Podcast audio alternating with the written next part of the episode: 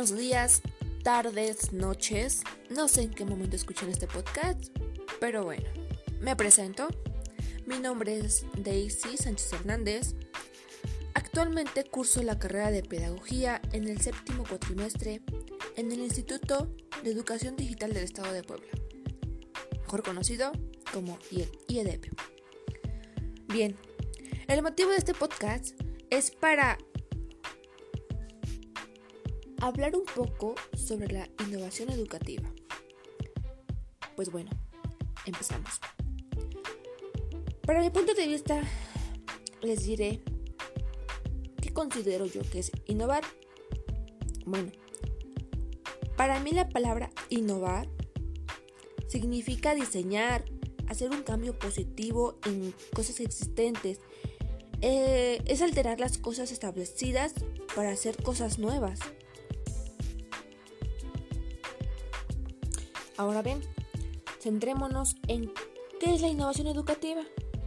Pues bueno, la innovación educativa es aquel proceso creativo y constante por el cual innovamos la validez de la educación de una manera práctica y sostenible para así resolver los retos de la evaluación.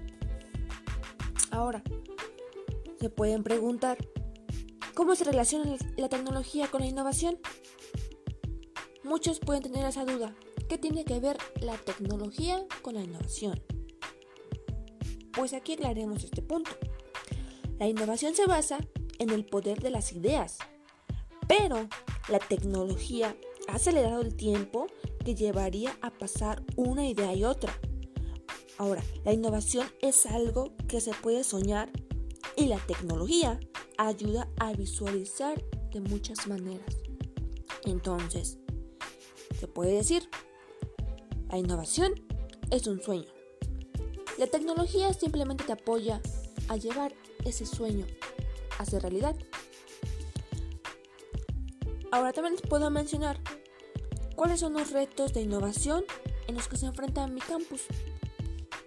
Bueno, algunos maestros no tienen tanta creatividad, se puede decir, no tienen tanta innovación para implementar estrategias didácticas para el proceso de enseñanza-aprendizaje. Bueno, ahora, ¿por qué considero que es importante la innovación de la educación? Yo siento que es muy importante para que las metas sean claras, para que todos los alumnos aprendan más, mejor y por más tiempo en todos los niveles y ámbitos de la educación. Tener unas buenas herramientas, unas buenas estrategias. Más que nada, en implementar la teoría, es bueno practicarla, para que así los alumnos tengan el conocimiento más claro.